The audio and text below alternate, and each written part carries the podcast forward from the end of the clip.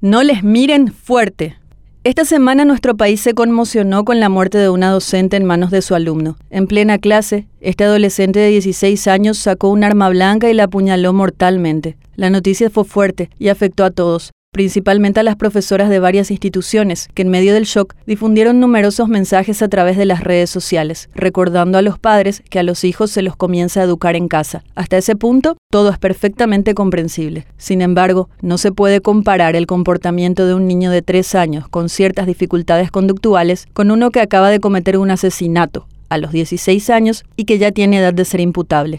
Ubicándonos en el lugar de ese padre o esa madre que tiene a su hijo en el nivel inicial, es más que inoportuno hacer una comparación tan burda y dolorosa. La triste noticia no debe ser excusa para señalar a los padres que ahora es momento de ponerle límites a un niño travieso, porque en la adolescencia ya no se los puede atajar y se convierten en potenciales asesinos. De este suceso quedan varias reflexiones. Las profesoras tienen toda la razón. No podemos depositar nuestra responsabilidad en sus espaldas, esperando que ellas hagan lo que no hacemos en casa. Pero en contrapartida, durante las horas que nuestros hijos están a su cargo, ellas deben cuidarlos con el amor, la paciencia y el tacto que se espera de su formación pedagógica casi como si se tratara de sus propios hijos, sobre todo si son los más chiquitos que permanecen en espacios de socialización infantil durante largas horas mientras sus padres trabajan.